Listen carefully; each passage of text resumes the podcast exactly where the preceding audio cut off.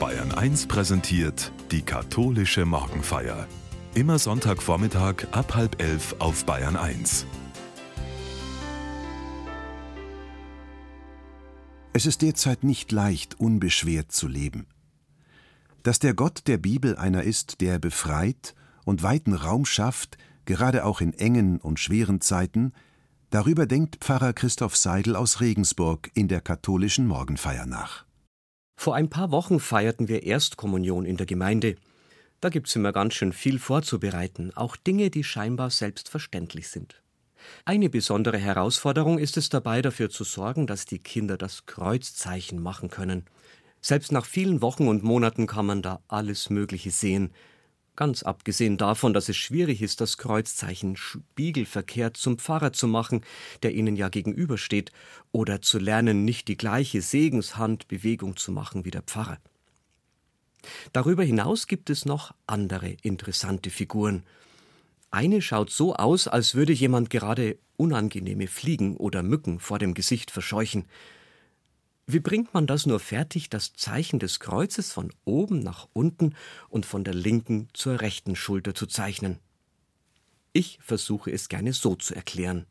Wenn du das Kreuzzeichen machst, dann deutest du einen Raum an, der umgeben ist von Gott. Du bist umhüllt von seiner Liebe, von seiner Nähe, von seinem Wohlwollen. Der Raum ist sehr weit, er reicht von oben bis unten und von links nach rechts. Er reicht überall hin. Und in diesem Raum bist du geborgen. Dass mir Gott Raum schafft, ist eine Vorstellung, die ich in einem Psalm, dem Psalm 4 aus dem Alten Testament, mit ganz besonders schönen Worten so finde. Wenn ich rufe, gib mir Antwort, Gott meiner Gerechtigkeit. Du hast mir weiten Raum geschaffen in meiner Bedrängnis. Sei mir gnädig und hör auf mein Flehen. Jeder Mensch braucht ihn, und ich brauche ihn auch einen Raum zum Atmen, Raum zum Leben, einen Platz, an dem ich sein darf und mich wohlfühlen kann. Manchmal brauche ich zwar Tapetenwechsel und Luftveränderung, aber dann auch wieder diesen einen Ort, an dem ich zu Hause sein kann.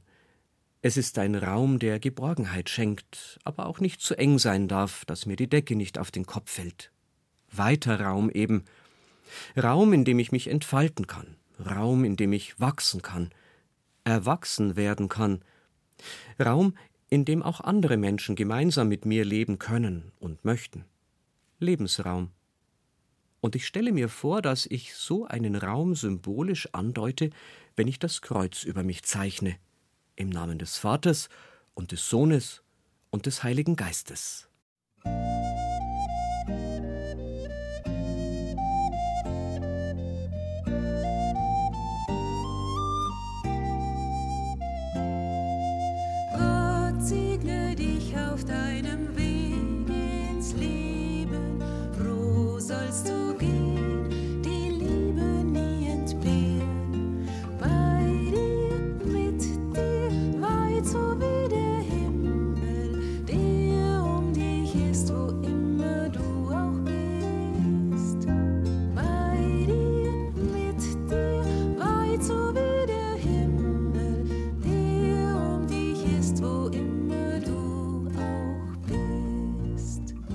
Ich weiß nicht genau, ob die Erstkommunionkinder mein Gedanke mit dem Raum und dem Segen auch so fasziniert.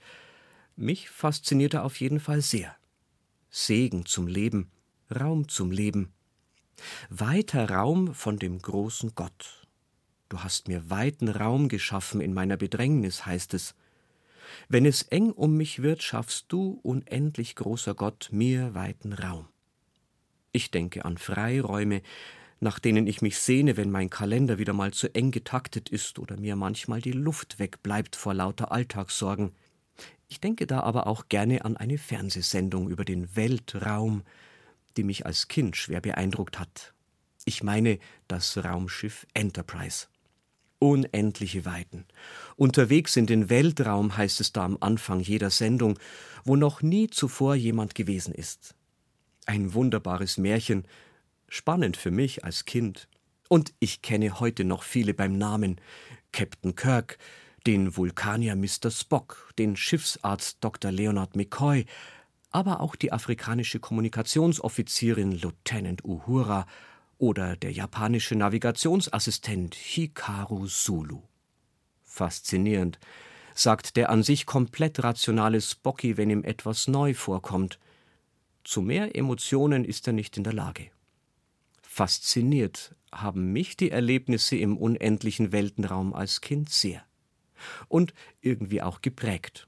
Heute noch würde ich mich am liebsten wegbeamen, wenn die Lage gerade bedrängend ist. Heute noch sage ich zu mir selbst Energie, wenn ich mich gerade wieder ein bisschen unmotiviert fühle. Heute noch nenne ich das Pfarrbüro oder auch das Ordinariat gerne schon mal die Brücke. Der Weltraum. Unendliche Weiten. Wir schreiben das Jahr 2200. Dies sind die Abenteuer des Raumschiffs Enterprise, das mit seiner 400 Mann starken Besatzung fünf Jahre lang unterwegs ist, um neue Welten zu erforschen, neues Leben und neue Zivilisationen.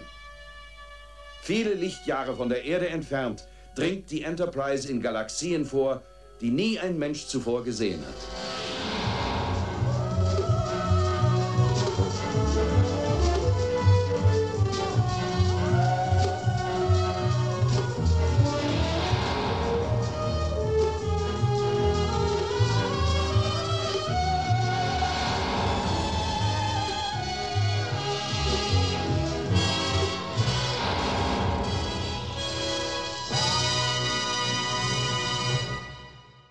Das Raumschiff Enterprise ist unterwegs im Weltraum, in unendlichen Weiten.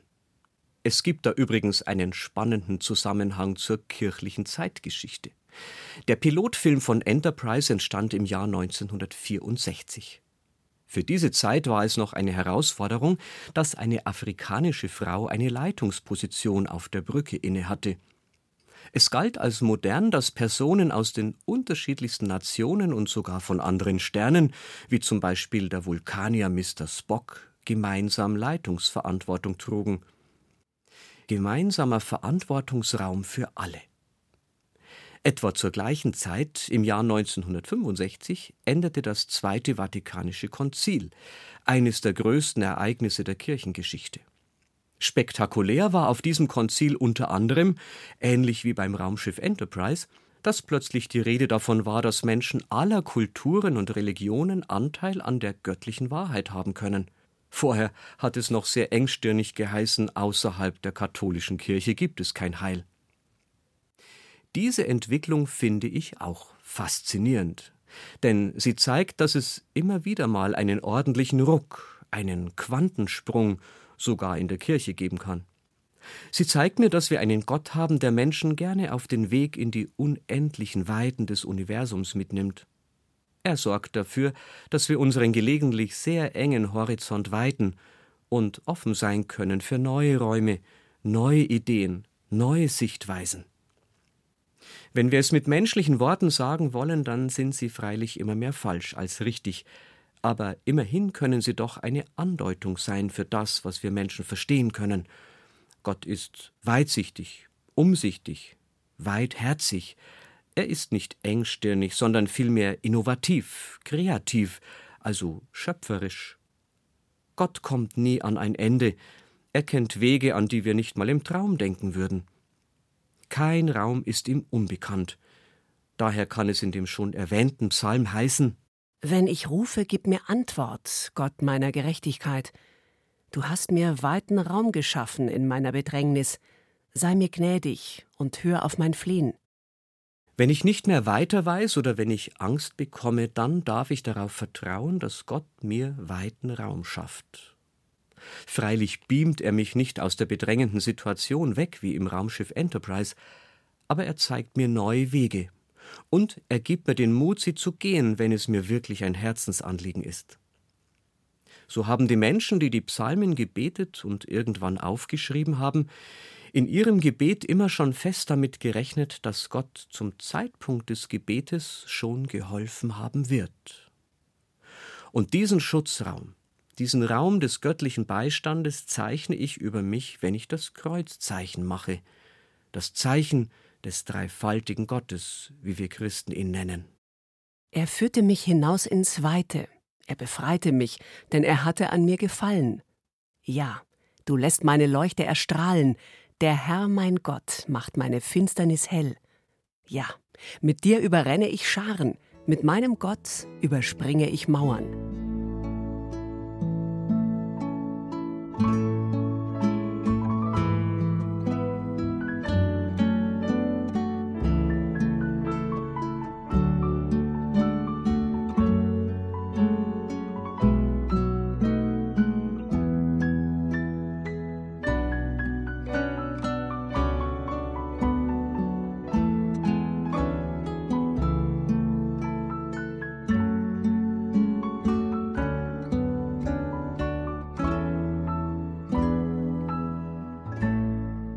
Geschichten der Bibel haben ganz oft damit zu tun, dass Menschen sich in ihrem Leben eng und bedrängt fühlen und in ihrer Sehnsucht nach Weite, nach einem gelungenen Leben bei Gott Zuflucht gesucht und neue Lebensqualität gefunden haben. Eine dieser ganz wesentlichen Geschichten ist die Erzählung von der Befreiung des Gottesvolkes aus der Sklaverei in Ägypten, von seiner 40-jährigen Wüstenwanderung mit unglaublich vielen Höhen und Tiefen und vom Erreichen eines neuen, besseren Lebens im gelobten Land. Es beginnt schlicht und einfach mit der Suche nach Weideland, nach einer fruchtbaren Gegend, in der es besser zu leben ist. Abraham soll wegziehen aus seinem Land in ein anderes. Irgendwann kommen die Menschen auf ihre Suche nach Ägypten. Dort gibt es sehr viel fruchtbares Land im Nildelta. Allerdings sind sie dort Fremdlinge und der Pharao fürchtet, sie könnten zu viele werden. Daher macht er sie zu Sklaven und hält sie gewaltsam klein. Da tritt Mose auf den Plan, von Gott berufen, das Volk in die Freiheit zu führen. Es ist eine gefährliche Mission, ein Kamikaze-Unternehmen könnte man fast sagen, denn es kann kaum gut gehen, sich mit dem Pharao, dem Gott der Ägypter, anzulegen. Die Bibel schildert aber, dass Gott seinen Beistand auf allen Wegen zusagt. Dafür steht er mit seinem Namen, Yahweh, was so viel bedeutet wie Ich bin der ich bin. Und ich werde da sein, wo immer ihr unterwegs seid. Das ist mein Name für alle Zeiten. Die Flucht durch das Rote Meer gelingt, der Weg in das gelobte Land kann beginnen, aber dieser Weg ist so abenteuerlich wie die Mission Enterprise, es geht in die unendlichen Weiten der Wüste, und das ohne irgendeine Sicherheit, ob die Menschen das Unternehmen unbeschadet überstehen werden. Sie sehnen sich nach Lebensraum, aber die Wüste scheint diesen Lebensraum gerade nicht zu bieten, sie ist eher lebensfeindlich. Von daher ist es nur allzu verständlich, dass sie ins Zweifeln kommen. Immer wieder rebellieren sie gegen die unüberprüfbaren Versprechungen dieses Gottes durch Mose. Als Mose einmal sehr lange auf dem Sinai bleibt und mit wenig Essbarem zurückkommt, stattdessen mit Steintafeln und den zehn Geboten, haben sich die Menschen anderen Göttern zugewandt. Als Symbol dafür haben sie ein goldenes Kalb gebaut, damit ihnen in den unendlichen Weiden der Wüste irgendetwas Greifbares Hoffnung schenken soll. Mose wird ziemlich wütend. Die Mission Wüstenwanderung steht auf der Kippe. Der Bund zwischen Gott und Mensch wird brüchig, aber Gott selbst erneuert ihn. Davon hören wir heute am Dreifaltigkeitssonntag. Seltsam eigentlich, denn im Alten Testament gibt's ja noch gar keine Dreifaltigkeit. Aber was sie meint, wird in den Worten aus dem Buch Exodus sehr schön deutlich. In jenen Tagen stand Mose früh am Morgen auf und ging auf den Sinai hinauf, wie es ihm der Herr aufgetragen hatte. Der Herr aber stieg in der Wolke herab und stellte sich dort neben ihn hin.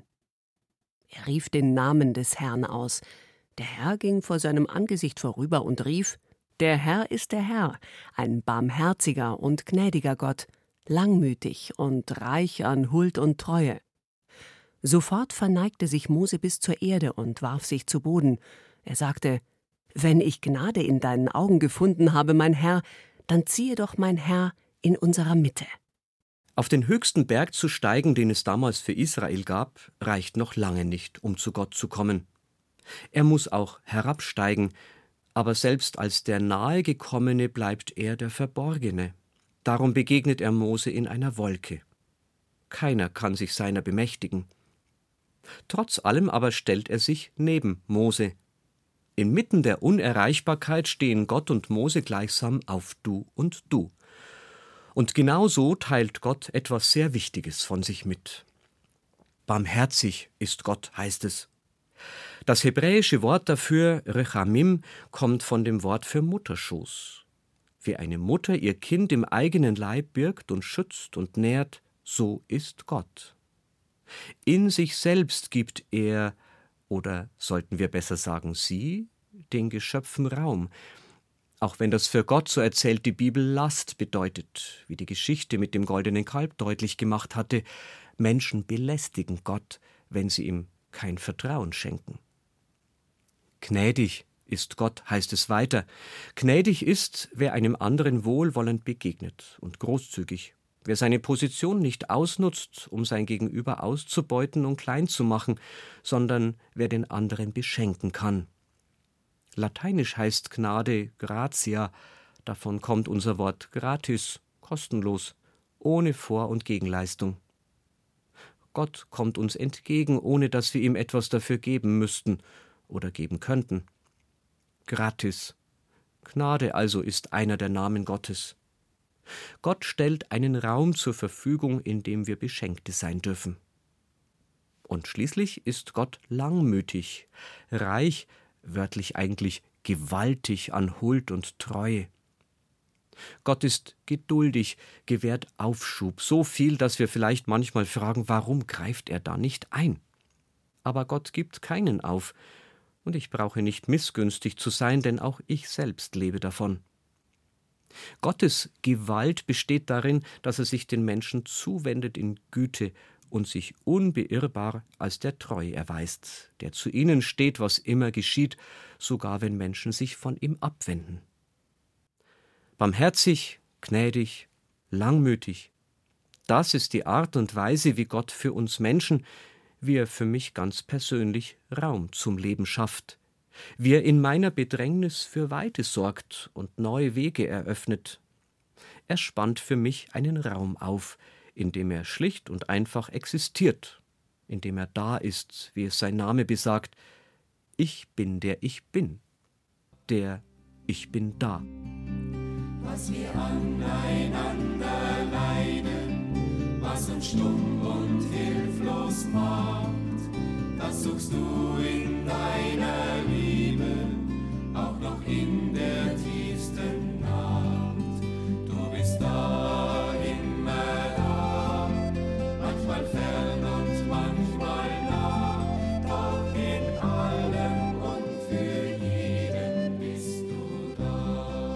Die Geschichte mit dem Ich bin da Gott ist nach dem Erreichen des gelobten Landes immer weitergegangen. Jede menschliche Geschichte kennt Höhen und Tiefen, auch die Geschichte der Menschen mit ihrem Gott. Mal haben sie sich ihm unendlich nahe gefühlt, manchmal kam es ihnen so vor, als wäre er unendlich weit weg, Lichtjahre weit weg sozusagen. Das englische Wort für Weltraum ist Space. Space heißt auch Abstand, Entfernung. Gott manchmal unendlich weit weg. Da hatten die Menschen sogar den Eindruck, Gott hätte sie vergessen, oder vielleicht gäbe es ihn gar nicht. Der weite Raum kann auch Angst machen. Die Geschichte ging jedoch weiter, und Gott zeigte sich den Menschen immer wieder und eröffnete ihnen Räume, in denen sie wieder gut weiterleben konnten, obwohl oder gerade wenn sie Armut, Unterdrückung, Krieg und Vertreibung, Hass und Gewalt und nicht zuletzt Tod erleben mussten. Gott der Schöpfer, der kreative Gott hörte nie auf, bei den Menschen zu sein und ihnen Wege zum Leben zu zeigen. Am intensivsten haben es wohl die Menschen erlebt, die Jesus begegnen durften, indem sie den Sohn Gottes erkannten. Er ging die Wege der Menschen mit, er schuf ihren Schritten weiten Raum, wenn er den Gelähmten zeigte, wie sie weitergehen konnten, den Blinden, wohin sie schauen sollten, den Aussätzigen, wie sie leben konnten, ohne sich zu verstecken.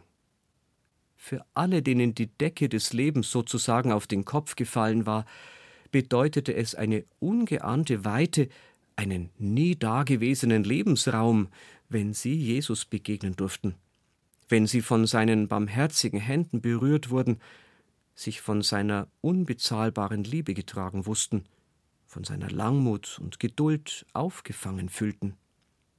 Plötzlich fühlten sie am eigenen Leib, was sie vorher schon immer gebetet hatten. Wenn ich rufe, gib mir Antwort, Gott meiner Gerechtigkeit.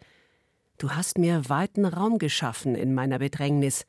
Sei mir gnädig und hör auf mein Flehen. Als Jesus seinen Weg auf dieser Erde beendet hatte, sandte er seinen Freunden einen anderen Beistand, den Heiligen Geist. Wir haben es an Pfingsten gefeiert. Jesus verließ sie und uns nicht einfach.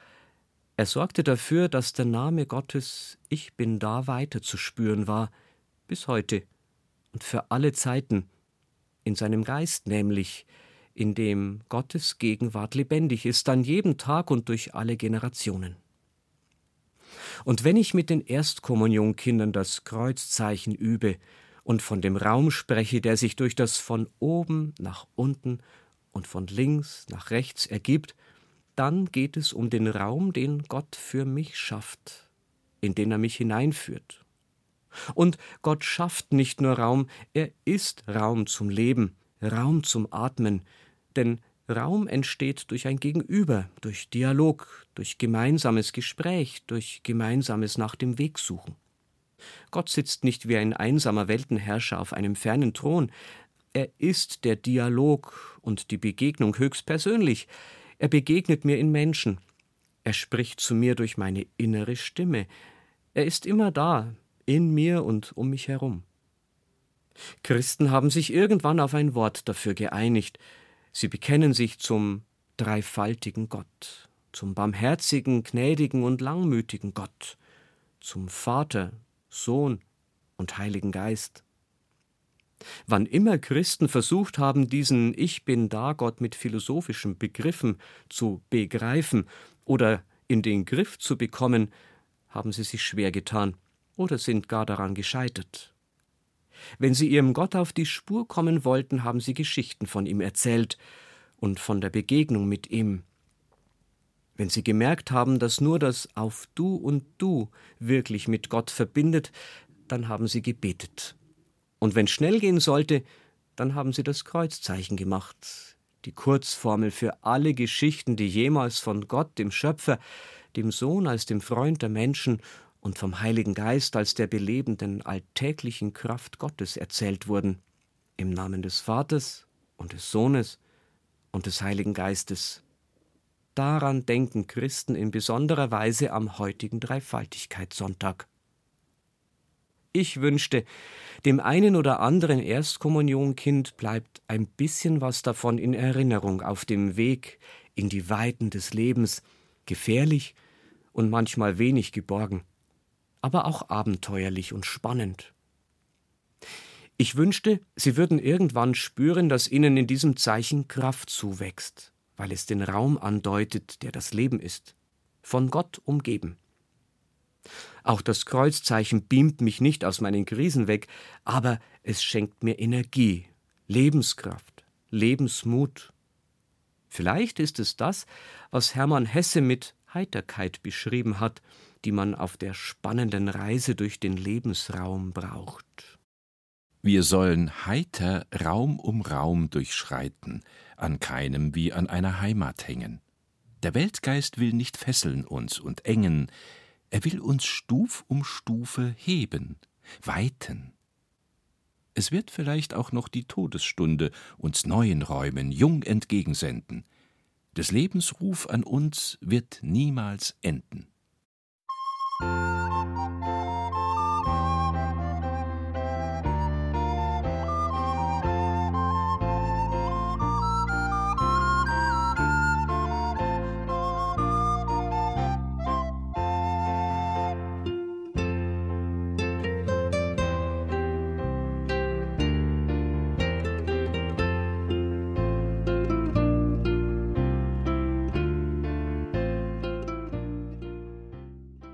Ich möchte beten.